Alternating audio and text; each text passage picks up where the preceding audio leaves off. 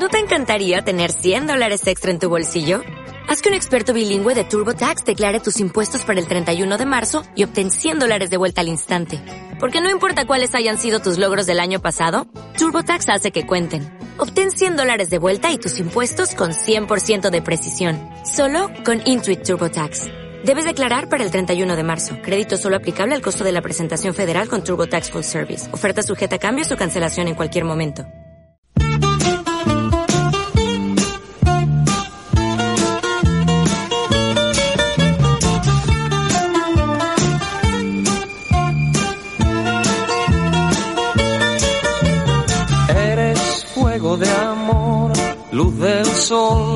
Volcán y tierra, por donde pasas dejas huella. Y nada como Camilo VI para viajar a 1975, pero eh, un viaje que, puede ser que nos, nos trastoque bastante las sensaciones, porque vamos a revisitar un viejo lugar abandonado, el Hospital del Toras en Terrassa, un sitio maldito, un sitio que lo habréis visto en muchísimos canales y programas de misterio, que ahí pues la cosa se ha quedado como un lugar totalmente marcado, marcado por la desesperación y, la gente, pues enfermos terminales que hay pues casi muchísimos, eran varios, varias decenas de miles cada año que, perdían la vida. Y tuvieron que hacer un hospital y una envergadura de una envergadura brutal como fue este hospital de Terrassa, una ciudad eh, totalmente para curar esto, para intentar tra- tratarlo y dentro de este contexto, dentro de este fondo, una historia que nos llega ahora en forma de cómic y de dos autores que ya no suenan mucho porque ya no es la primera que trabajan juntos, Pablo Lara y Jaime Martínez que les tenemos por aquí y nos van a contar pues un poco este nuevo trabajo que además dentro de este background sobre todo es un thriller policíaco, ojo. Pablo, ¿qué, tal? ¿Cómo estás? Muy bien, buenas tardes. Muchísimas gracias por, por invitarnos aquí. Un, un placer enorme poder comentar este, este Tórax 1975. Una obra que habéis sacado para cerrar el año de la forma más turbia. Esto, como cómic navideño, no sé yo si lo podríamos.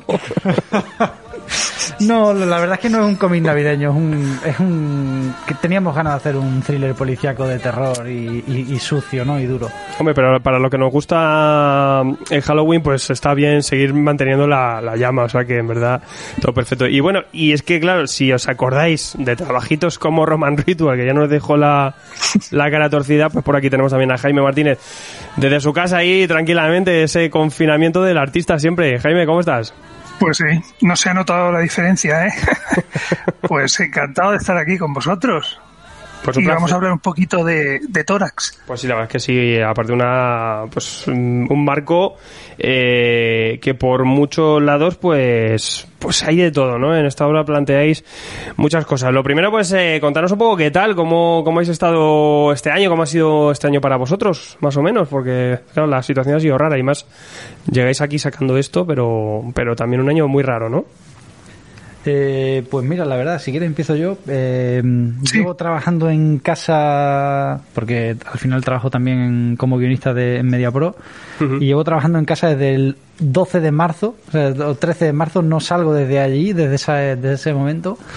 Eh, ha sido un año raro. eh, yo estoy muy acostumbrado a trabajar eh, en casa y a estar solo, pero, pero ha sido un año raro eh, por esa necesidad luego, ¿no? Que a veces tienes de ver a los amigos, de darte un abrazo, de contarte qué tal, o simplemente dar un paseo por, por ver qué tal va todo.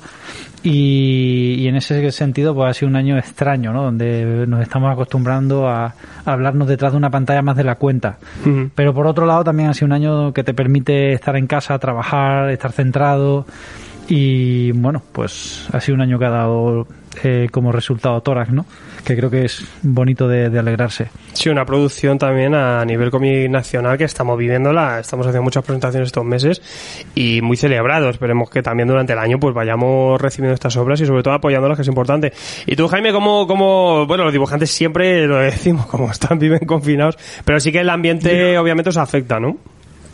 Sí, bueno, yo este año también ha sido un poco complicado porque, aunque a nivel profesional pues no ha cambiado nada, he estado encerrado dibujando y, y peleando con los guionistas, eh, pero también también he estado en, me ha tocado estar en hospitales de urgencia mucho por tema familiar y he vivido pues eh, he visto como los brotes estos de coronavirus mm, son bastante serios. Yo desde el principio me he creído bastante esto del virus porque lo he visto cerca. Y se acojona uno mucho con estas cosas. Claro, te preocupas, te agobias, estás en casa, no puedes soltar energía por ahí. Pues, bueno, ha sido un año complicado, pero creo que todo esto para un cómic como Toras ha venido bien. Sí. Porque era claustrofóbico, era agobiante y, y pegaba bastante pues, con cómo nos sentíamos la, temática o documentándote un poco sobre Torah, pues entiendes un poco y vosotros a la hora de plasmar esta historia, eh, pues lo habéis tenido cerca, una cosa similar dentro de lo que tal. Vamos a hablar de este em, hospital del tórax, ¿no? Em, porque tú también aquí, Pablo, cuentas la historia bien eh, sobre este hospital en, unos extras y, como decimos, es un sitio mítico que se ha hablado ya y se ha hecho allí de todo, ¿no? ¿Cómo, cómo, cómo es un poco la historia de este sitio? Pues eh, la verdad es que el Hospital del Tórax, eh, bueno, pues se crea en, a principios de los años 50, ¿no? El, eh, bueno, el, régimen de, Francisco Franco decide crear este tipo de hospitales a imagen y semejanza de lo que se hacía en Europa. contemos que, la tuberculosis era una de las enfermedades que más atacaba a, al, bueno, pues, pues a la gente, ¿no? A, a, las clases más pobres y, y también a las clases más ricas, ¿no? De hecho, este Hospital del Tórax al principio surge como un lugar donde podía ir la gente más pudiente y terminó convirtiéndose en, por así decirlo, prácticamente un almacén de personas, ¿no? Que era lo que, lo que me gusta muchas veces hablar sobre este, este, este lugar. Eh, claro, son edificios que, que pertenecen a nuestra propia historia, ¿no? Yo, yo siempre considero que, que la historia más negra o la historia paranormal o de fenomenología de, de, España también nos define mucho, ¿no? Como, como somos como país, ¿no? Y este hospital, pues un hospital de estas características donde prácticamente era una pequeña ciudad donde la gente iba a curarse o a intentar curarse porque la mayoría de las veces moría o fallecía de una enfermedad tan, tan maldita como la tuberculosis, ¿no? La, llamada peste blanca termina convirtiéndose en un lugar y en un punto candente, ¿no? De donde se dice que ocurren fenómenos paranormales por todo el dolor, ¿no? Que, que, trae este tipo de, edificios. Se cree, ¿no? Y se piensa eh, de manera tradicional que los lugares donde se alberga mucho dolor al final se impregnan las paredes, ¿no? Y el Hospital de Tórax es uno de ellos. A mí me ha sorprendido mucho, ¿no? El, patio lo llamaban la jungla. La jungla, sí. Hay numerosas leyendas alrededor del hospital, entre ellas esta, ¿no? De, que en el patio central del hospital le llamaban la jungla, motivado por los gritos, ¿no? Que, que, lanzaba la gente cuando se lanzaba al vacío, ¿no? Cuando, cuando, cuando decidía suicidarse, ¿no? Recordemos que, que este hospital fue un hospital que tuvo como el máximo número de, de suicidios anuales de prácticamente toda Europa, ¿no? Es un, es un lugar eh, siniestro, un lugar extraño, pero también un lugar que forma parte de nuestra historia y por eso yo cuando lo conocí, que conocí la historia hace como siete años, eh, tenía muy claro que algo había que contar aquí, ¿no? Porque forma parte de nosotros. y tiene mucho, mucho detalle. ¿Tú, Jaime, ¿cómo, cómo ves o cómo concibes un poco este, este lugar? No sé, yo he procurado dejarle la labor de documentación a Pablo e intentar crear un ambiente. Me gustaba crear una especie de Seven español, una cosa así. Y tampoco he querido reproducir exactamente, que he querido aislarme un poco de la leyenda del tórax y crear más, eh, me he centrado en lo visual, un, un hospital eh, siniestro, un hospital con una historia detrás, sangrienta, a veces incluso superando un poco la documentación visual que tenía. Sí, a mí me gusta Pero que, que la gente encantara. Eso me gusta que Jaime hace una cosa muy bonita y, él, lo comenta que es él ha decidido crear basado en el tórax real el tórax de este tomo, ¿no? De, esta historia, ¿no? Y a mí eso me parece algo muy bonito, ¿no? Es una aportación de un, de un, dibujante, ¿no? Con su, con su, con su imaginación a un tórax de esta historia. Es que mm, aquí, en esta historia, igual que muchas que en el cómic eh, se, utiliza, este lugar es, es un personaje en, la historia que planteáis. Sí, sí, sí, efectivamente. Al final, eh, eh, muchos, cuando han, cuando han leído el cómic, nos han preguntado que, que lo fácil sería que todas las escenas ocurran en el tórax. Hmm. Pero no, es decir, nos gustaba plantear una historia en la que el tórax lo vertebra todo, toca todas las vidas de todos los personajes de, de la historia pero no todas las escenas tienen que ser necesariamente en el hospital. Eso sería lo fácil. Hmm. Eh, el toro lo impregna todo, pero no tenemos que estar constantemente viendo el hospital, ¿no? No, y a veces la imagen que esté que esté en la mente, en el lector, ¿no? También eso ayuda a que no todo sea ahí de forma explícita puesto ahí. Eh, el, el Toro cerró cerró y se ha quedado como un sitio, pues ahora mismo, que acude mucha gente a hacer psicofonías y cosas, es un sitio peligroso que está cerrado. Y, es curioso también porque ahora lo tiene una productora de, televisión. Sí, el hospital cerró finales de los 80, principios de los 90, si mal no, no recuerdo. Eh, se cerró eh, y luego se hizo el Filmax, se hizo con, con, el, con el lugar y ahí ha creado lo que es la ciudad audiovisual de Cataluña, ¿no? Hmm. Filmax tiene mogollón de platos, se hacen programas como Operación Triunfo, se han hecho programas como, bueno, se han hecho muchísimas películas, frágiles, bueno, un montón de películas y es curioso que todo el mundo que está allí siempre tiene una historia de rara que le ha ocurrido, siempre. Es curioso, es, muy curioso. También, bueno, sí, aparte, que su gestión aparte, ¿no? Estos sitios quedan marcados, hay una energía ahí que, que puedas creer más o menos, ¿no? Son sitios que se quedan ahí marcados.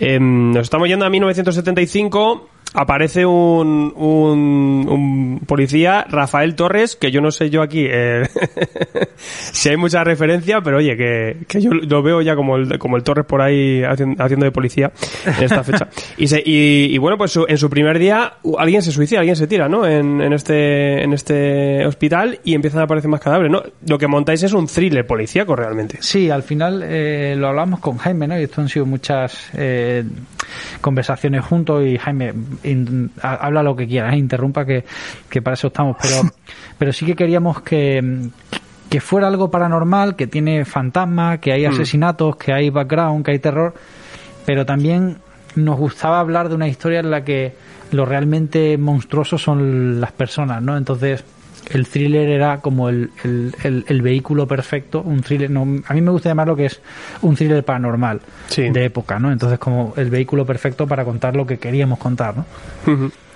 Sí, Jaime, ¿tú? Sí, básicamente lo mismo. Yo lo veía la historia cuando me la contó Pablo, porque la hemos ido construyendo poco a poco, hasta que llegamos a la conclusión de que era básicamente era como una olla express. O sea, se va mm. cocinando, se va cocinando, cada vez más presión, cada vez más presión, hasta que estalla al final. Y creo que el protagonista es el, el vehículo de esa presión. Se le nota cada vez más, más agobiado, más presionado, lo va pasando cada vez peor y hasta que pasa al final lo que, lo que pasa. Pero básicamente creo que sí que hemos hecho un thriller que normalmente en España últimamente sobre todo en cine, televisión, tenemos cierto arte para hacer thriller policíaco. Sí. Como, eh, pero, pero en cómic eh, había visto poco de, de cómic policíaco español. está eh, bastante escaso y creo que era, era, un género que teníamos que tocar y que nos, nos lo hemos pasado muy bien haciéndolo. Aparte yo creo que eso, que el, tanto el género policía como el terror juegan con el, con el thriller, con el misterio, con enganchar, con ir revelando pistas y aquí, pues de esta forma lo hacéis por, por dos caminos que van, va de la mano, ¿no? Y yo creo que, que suman a lo que es, lo que es este misterio, ¿no? Y el engancharnos, el ir dándonos, dándonos respuestas, ¿no? A los lectores. Em, ¿cómo, ¿Cómo nace un poco, eh, Pablo, el, el, proyecto de, de Tórax? Pues nació, pues como nacen la mayoría de las historias, de una casualidad, ¿no? Yo hmm. recuerdo hace siete años que, trabajaba entonces para la televisión española y, fui a hacer un rodaje en la ciudad eh, audiovisual de, de Cataluña, el Hospital del Tórax y una amiga mía me contó la historia del hospital, ¿no? me contó un poco las leyendas que había, yo no sabía nada del tórax y viendo aquellos muros, mientras ella me contaba todas las cosas que, que se decían sobre aquel lugar, eh, tuve claro que quería contar una historia del, de ese hospital, ¿no? Es como esas cosas que, que dices, algún día tengo que contar algo sobre esto, ¿no? Siete años después tenemos Tórax, ¿no? Eh, obviamente no, no, no he estado siete años escribiendo pero sí que he estado siete años en mi cabeza, como decía Jaime, ¿no? Cocinando esa historia, ¿no? Cocinando los ingredientes y así, y así surge, ¿no? Eh, surge de esta forma, ¿no? De, de estos lugares, ¿no? De estos momentos que dices tú, este sitio me, este sitio me llama y este sitio necesitamos contar algo sobre esto, ¿no? Y, y en cierto modo, a pesar del thriller, ¿no? Y a mí sí que me gustaría remarcar un poco eso, que el, que el trabajo que se hace con Tórax, a pesar de un thriller, a pesar de paranormal, a pesar del caso, que se, que se habla por encima, ¿no? Que se habla por la parte de arriba. En la parte de abajo habla de España, ¿no? Habla de esa España, ¿no? Eh, eh, el año 75 no es un año cualquiera, es un año en el que muere Franco y es un año en el que España, ¿no? Por así decirlo, empieza a atisbar algo de cambio, ¿no? Y, el personaje de Rafael no deja de ser, para mí, la representación de España de esa época, ¿no? Es un, hmm. es un tipo que, que tiene su pasado, que tiene su pues que tiene sus propios fantasmas, sus pesadillas, sus miedos, y, buscando la tranquilidad en un sitio descubre realmente quién es, ¿no? Yo creo que para, para mí todas 1975 es el inicio del personaje de Rafa tal como es, ¿no? De Rafael Torres. Eh, se llama Rafael por mi abuelo. esa era un poco la idea, ¿no? Entonces sí que sí que tiene como dos niveles, ¿no? A mí me gusta pensar en todas como un thriller mm, eh, policíaco, eh, noir eh, y, y paranormal, pero me gusta que sea una eh, quizás sea ¿no? En, mi, en mi propia mi propio retrato sobre lo que lo que lo que me gustaría pensar sobre esa España no Sí, aparte mm, tenemos un policía eh, que ha trabajado en el franquismo para esta dictadura y tiene cierta culpabilidad, ¿no? O ciertos, eh, ciertas acciones, ¿no? Que se hacían a ese nivel, a nivel, policial, pues, pues eh, se pueden, se pueden poner un poco en duda, ¿no? Es, es algo que arrastra al personaje, ¿no? También eso. Sí, la idea de, Rafael, la idea inicial era como, siempre me pregunté, ¿cómo sería el último gris? ¿Cómo sería el, el, un policía joven que le toca llevar un uniforme de gris y le toca hacer ciertas cosas como gris, sí. pero no tiene esa afinidad con el régimen, ¿no? No tiene esa cabeza, esa cabeza, ¿no? No es el, policía gris y la connotación que todo el mundo conocemos, ¿no? Entonces, como ¿cómo puede ser alguien al que simplemente se viste de gris y es un gris con todo lo que lleva por porque le ha tocado, ¿no? y, y, ese matiz me gustaba de él, ¿no? De, de un policía que, que va más allá de lo que se suele decir que son los policías de entonces. Y bueno, vosotros ya habéis trabajado juntos para el Ministerio del Tiempo, que sacasteis esas adaptaciones. Y, bueno, Jaime, ¿cómo, ¿cómo surgió esto? ¿Cómo colaborasteis al final? Pues acabando el Ministerio del Tiempo, el tomo 2 del Ministerio del Tiempo, Pablo me comentó lo de sus ideas para hacer una historia del tórax. Y la verdad es que estábamos bien, trabajábamos bien juntos y, y surgió de, de, manera bastante orgánica el continuar haciendo esta obra. Hicimos un dossier y todavía no sabíamos ni dónde lo íbamos a publicar ni nada, pero creo que la pasión también por la historia y por el, el, por el tórax lo movía muy bien. O sea, creo que era una cosa que se vendía bien y que, y que había que contarla. Yo creo que fue bastante orgánico en ese sentido. Después de este tomo ya nunca más volverá a trabajar conmigo. que sabe nada más, ¿no? ¿Es muy puñetero o qué, Jaime? ¿Cómo, ¿Cómo, ha sido la cosa? No, es un, es un poco puñetero. Lo sabe él porque ya se lo he dicho en persona.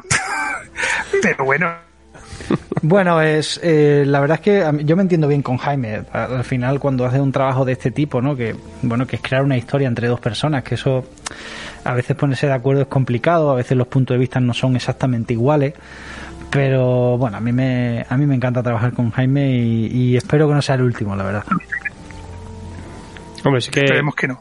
Sí que también pues eh, depende un poco. A veces el guionista está muy encima, ¿no? Pero bueno, yo creo que al final habéis tenido diálogo, ¿no? Es una cosa que se nota que habéis tenido. Sí, diálogo sí hemos tenido. Hemos tenido discusión sana y creo que al final se refleja para bien en la obra. O sea, es que es lo que importa al final. Tú, Pablo, era una idea también que tenías pensado para serie. Sí, efectivamente. Yo, bueno, eh, vengo de la televisión, eh, es lo que más he escrito.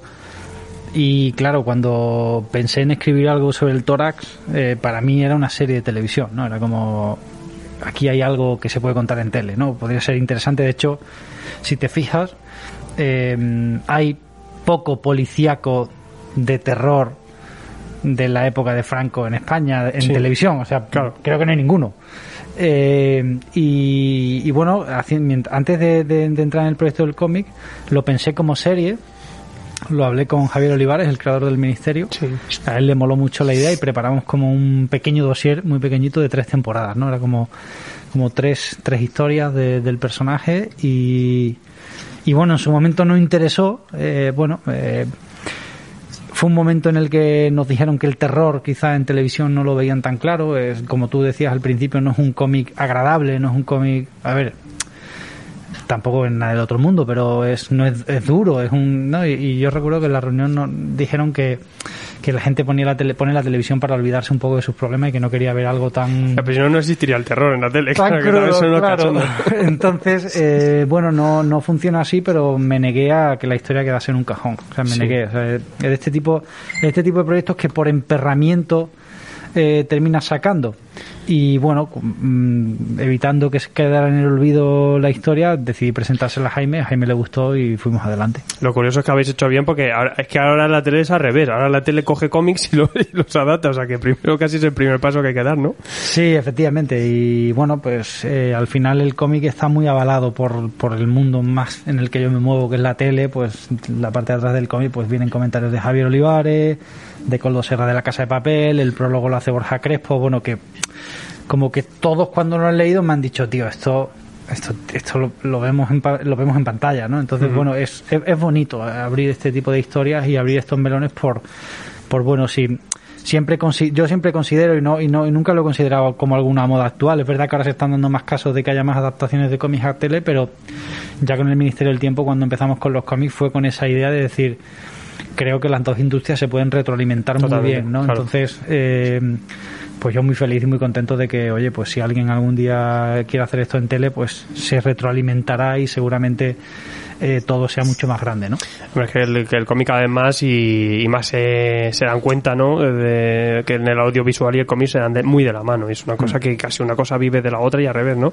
Y hay una sinergia, porque también lo estamos viendo que actualmente eh, se están, estamos viendo unas, unas historias también que en confección tiran más a un diálogo directo, a una narrativa que va buscando unos planos también, pues mucho más look cine y el vuestro, por ejemplo, se, se nota un poco, tiene ese, ese halo que dices, parece que estoy viendo una serie de Netflix, ¿no? Que tiene ese, ese thriller al español que podríamos ver perfectamente. Eh, tú, Jaime, has tenido que adaptar algo en, en, tu estilo. Yo aquí te he visto un poquito más tirando quizá comicusa, ¿puede ser? Eh, no, si te soy sincero, es que estaba después de hacer los cómics del ministerio y hacer Roman Ritual, quería mm, dejar de lado y variar un poco el estilo para desengrasar, para y porque esta historia creo que le venía bien otro estilo diferente. Sí. Eh, el estilo que he usado aquí, yo sobre todo siempre lo digo que mm, es como, como dices tú, una narrativa muy visual de, de serie de televisión o de película. Sí. Eh, cuando te lees un cómic de Mar Millar, por ejemplo, dices, hay poco trabajo para, para llevarlo a serie.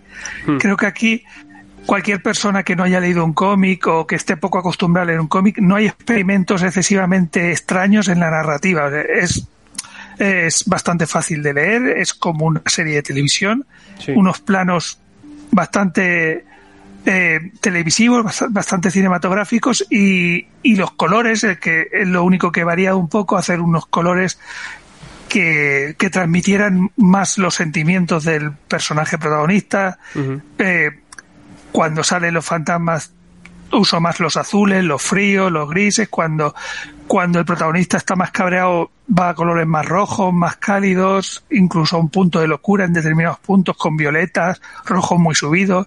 Hacer experimentos, básicamente es cuando haces un cómic nuevo, lo que, lo que quieres es no hacer lo mismo que has hecho ya, es hacer una cosa diferente, experimentar mm. y evolucionar como dibujante.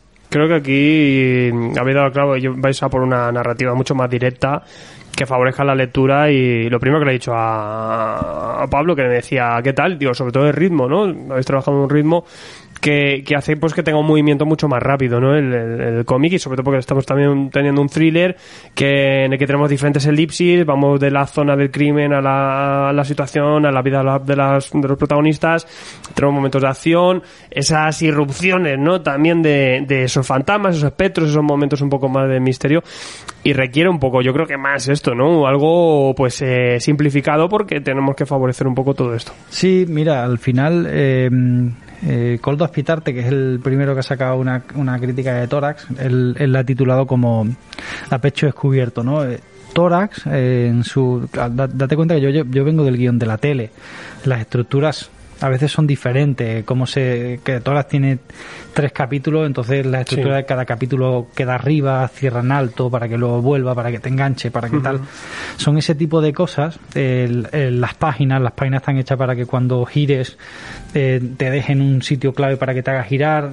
Usamos un poco todo ese tipo de. Yo algunas veces leo cómic de tomo completo como este de 140 páginas y a veces en la parte en medio el, el, ritmo se me baja un poquito, como cuando pasa con las pelis y esto está totalmente enfocado a, una estructura, aplicando la estructura de, televisión al cómic. Eh, cada tomo, o sea, cada, cada capítulo acaba en alto, entre las páginas también acaba en alto, cada escena acaba en alto. Jugamos un poco con eso. Sí, yo creo que también se nos, y me ha gustado también algunas transiciones, ¿no? Para mantener, que a veces en, en, en las series o en el cine lo mantenemos con la música o con el sonido, ¿no? En el siguiente plano y aquí lo habéis hecho de forma visual, dándonos un, eh, antes de saltar de página ya tenemos un poco de información del, anterior. O sea, ahí sí que se, se anota ese, ese trabajo. Eh, no acaba aquí la cosa, porque lo has dejado un poco la ventana abierta. Sí, eh, bueno, eh, es lo que digo, ¿no? Yo creo que, que Tórax 1975, y, me acuerdo que también hablábamos con, con Jaime, ¿no? ¿Te acuerdas que, que el título también fue un, motivo de, decir cómo le llamamos a esto y tal? Y yo tenía muy claro que tenía que ser este, pero, pero bueno, yo creo que este tomo en concreto es el descubrimiento de este personaje y luego la puerta está abierta. Funciona como yo, yo, yo quería, ¿no? Y, eso es otra cosa que, usamos, que usamos mucho en televisión, es como acabemos la primera temporada para que cierre como si fuese autoconclusiva, pero deja una puerta abierta. ¿Para qué? Para el futuro, no lo sé, pero esto funciona de manera autoconclusiva, pero también está la puerta abierta de, vale, Rafael Torres puede continuar, ¿no? Y, creo que eso es una cosa primordial. Me, ha, me habías dicho, ¿no? Que la canción de Camilo VI la querías poner al final. No, bueno, o sea, la canción de Camilo VI aparecía, eh, esta que, has puesto en el, a la entrada de la entrevista, aparecía en la primera escena que aparece Rafael mm. Torres porque era exactamente el número uno de los 40 de ese mes donde, donde empieza el, el, el cómic. Bueno, al final no lo puse, eh, cambié por otra. Eh, lo hemos puesto aquí. Pero lo hemos puesto aquí, me parecía, me parecía bonito. Esa referencia siempre. ¿Algún detallito así que hayáis metido que a lo mejor pueda pasar por otro una lectura así fugaz? Eh, pues mira. Em, mm. o tú, Jaime, no sé si has metido a un colega. Yo sí, pues la verdad es que sí, he metido gente ahí. Pues, Pero esta vez no lo voy a decir. A mí porque ya tuve bastante con, con Esperanza Aguirre con la monja. Me voy a callar. A mi detalle, eh, por ejemplo, en la primera frase del cómic, ¿no? Que es Lola Flores eh, felicitando el año, ¿no? Después de la noche, la nochevía del 74 al 75, ese fue el mm. mensaje que, que lanzó Lola Flores en televisión española y, y me parecía guay que, que el cómic empezara como con un lo que viene va a ser maravilloso y lo siguiente que te encuentras es un tipo vomitando sangre, ¿no? Es, a mí eso me parecía guay. Y bueno, pues también hay referencias de Jesús Quintero, que me gustaba mucho la referencia que hacía él sobre, sobre, el, sobre los monstruos, ¿no? Y bueno, creo que creo que veo un poquito de, de muchas cosas, ¿no? A mí me me gusta me gusta me gusta mucho el tono que tiene la isla mínima bueno lo que pasa son películas que son maestros no pero pero bueno, en general ese tipo de detalles lo hacen, lo hacen especial, la verdad. Y me ha gustado que también hablas al final del cómic de pues un poco la, la duda ¿no? Que, has tenido un poco al, lanzar esto, ¿no? Y la frase esta de hagas lo que hagas, nunca dejes de intentarlo, ¿no? Sí, eh, es que claro, eh, la mayoría de la creo que, que, gente que no esté muy muy muy metida en el mundo del cómic eh, no es consciente del gran trabajo que lleva un tomo de este tipo, ¿no? Eh, en siete años que empecé a pensar en la historia hasta que hemos terminado sacándola, en mi vida han pasado muchas cosas personales, laborales, ¿no? Y, creo que muchas veces tienes ganas de decir, tío, lo mando toda la mierda porque no sé si va a salir, ¿no? Es como ese, esa carrera constante de no sé si va a salir esto porque hasta que vendes el proyecto te has matado a pensar, a ver cómo lo haces y todo eso. Y creo que, que, esto es como la, es una, siempre me decía mi padre que era como nunca, si, si haces algo nunca dejes de intentarlo, ¿no? Es como si, si tú realmente quieres hacer algo, hazlo y, no pares. Y esto es una muestra más de decir, pues, pues mira, he hecho bien en no tirar la toalla porque he tenido ganas muchas veces. Y yo, Jaime, una cosa que siempre pregunto a los artistas y sobre todo cuando veo que, que cogéis eh, otras herramientas ¿no? para aplicar en, otra historia. Eh, ¿Ha sacado algo de, trabajar para este tórax? Mm, ¿En qué sentido? En Has aprendido a sentidos, sí. Sí, eh, me, ha sido el primer cómic casi que, o el segundo, que me he rotulado yo, o sea, me he entintado yo. Luego es también el color, que lo he coloreado yo. Y realmente he aprendido mucho, ha sido un banco de pruebas, ha sido probar un montón de cosas sin complejos, porque al final eh, no he pensado tanto en la gente, he pensado lo que le iba bien a la historia y lo que me apetecía hacer a mí. Eh, En muchas cosas ahora como pasa siempre, a todos los artistas les pasa lo mismo. Pues abres el cómic y muchas cosas las harías diferentes, pero Mm. siempre es parte del aprendizaje. Yo creo que he aprendido mucho con este cómic y me servirá mucho para los siguientes, sin lugar a duda. A mí me pasa igual. Yo creo que ahora lo veo y veo ciertas cosas claras que que solo a lo mejor solo lo veo yo, no, es como esto no lo haría. Ya. Pero Bueno. aprende, ¿no? Y dices, en el siguiente esto no pasará. Sí, no, es que es normal y aparte es que has aprendido, ¿no? Este trabajo. Tu Jaime, sobre todo en el color también te felicito. Eh, ¿Tú crees que te liarás más o, o- o a veces dices, mira, que me coloree alguien porque esto es un jaleo?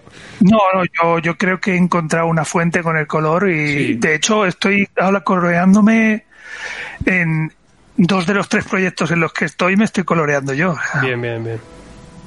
Bien, Bien. yo creo que a nivel ambiental, lo que dices tú, y a nivel narrativo, pues.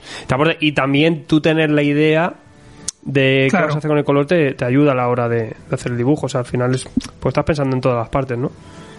Claro, claro, claro. Y era muy importante, sobre todo en un cómic como este, el ambiente la, y las emociones en el color. eh, yo me lo tomé mucho a pecho para que la gente, tras- para transmitir mediante el color lo que sentían los personajes. Y creo que, bueno, en cierto sentido estoy bastante orgulloso. Aunque hay, cambie muchas cosas, pero me arrepienta de cosas, pero bueno, yo creo que estoy muy orgulloso de, de lo que ha salido. Muy bien, muy bien. No, sí, la verdad es que el, el resultado ha sido muy bueno. Eh, chicos, bueno, Pablo, ¿tú qué cositas estás con algo entre manos? Pues mira, eh, hace un par de meses me llamaron para hacer un cómic histórico. Eh, estoy dándole vueltas ahora mismo porque sí que mm, ya elegí el tema y tal, pero lo quiero hacer de una manera especial. eh, y tengo dos o tres cosas ahí dándole vueltas, documentándome y todo eso. Y una vez que, que lo tenga claro, pues ya se lo diré a Jaime. Si Jaime ya no quiere, pues bueno, no, o sea, veré a ver cómo, cómo lo, lo ponemos en, en pie. También hay proyectos de serie, en fin, bueno, es, eso es un poco el día a día, pero vamos, que no, la cabeza nunca para de pensar y ya hay varias, ya hay varias puertas y varias vías que, que claramente están sobre la mesa, claro. ¿Y tú, Jaime? Bueno, yo, aparte ahora de Toras, pues preparando el año que viene, que si Dios quiere saldrá la serie de televisión de Roman Ritual Mm, y ¿verdad? sacaremos, sacaremos Roman Ritual 2 con el Torres, Bueno, que lo estamos haciendo. Nos lo estamos currando mucho. Y, y aparte estoy haciendo para Estados Unidos, también sigo haciendo cómics independientes para Estados Unidos. Eh, y, y también con Cascaborra Edi- Editorial estoy haciendo una, un álbum de la vida de Quevedo. Ah, bueno, guay, guay. Los de Cascaborro están a tope, ¿eh? Te sacan un, un cómic cada semana de historia, o sea, es una, una barbaridad. Una. Y están realmente dando, dando trabajo a un montón de gente, ¿eh? Sí. de artistas españoles. Sí, sí, es una, Estamos metidos ahí un montón. es una barbaridad. Eh, ¿Tú has estado, Jaime, en el, en el hospital de tórax? Yo no. Tú no, ¿no? Y Dios quiera que no. No- no quieres ir, Dios ¿verdad? que. No, no, yo paso. Nunca te... Yo la verdad es que estuve porque conseguí que, que me abrieran el hospital para verlo por dentro Sí. y todo eso. El sitio la verdad es que impresiona bastante. Eh, yo recuerdo estar en la parte de abajo donde tienen un cine y tienes que ir con unas linternas porque no hay luz y en fin, toda esa, esa movida. Eh, pero creo que este tipo de sitios es lo que decía antes, ¿no? Como forman parte de nuestra cultura, forman parte de nuestra historia como España, ¿no? Y, y bueno, eh, aparte de dejando un poco de lado toda la fenomenología paranormal que, que parece ser que, que hay ahí dentro, es, es bonito, eh, eh, por lo menos visitarlos, ¿no? Gracias a Dios lo visitamos como alguien ya externo que no tiene nada que ver, ¿no? Con todo lo que lo que sufrió ahí. Hoy un, un compañero me, me mandaba una foto de su de su yaya con el cómic eh, que, que su yaya había estado en el hospital, ¿no? Y es como, joder, qué bonito que, que gente que, que estuvo ahí de verdad en momentos difíciles, ¿no? Vean, Mm. vean y agradezcan, ¿no? Que se, que se vuelva a hablar de un sitio como este, ¿no? Eh, sobre todo lo que impresiona también es que, eh, lo grande que es, ¿no? Sitio ahí apartado, ahí es apartado grande y tan... ¿Qué sensación tuviste al estar dentro ahí? Pues yo, yo ya que no voy a ir. Yo, la verdad es que la sensación fue una sensación rara, o sea, yo no, yo no creo mucho en temas paranormales, creo que si algún día me pasara algo chungo de, de algo paranormal, me cagaría encima como un, como un niño.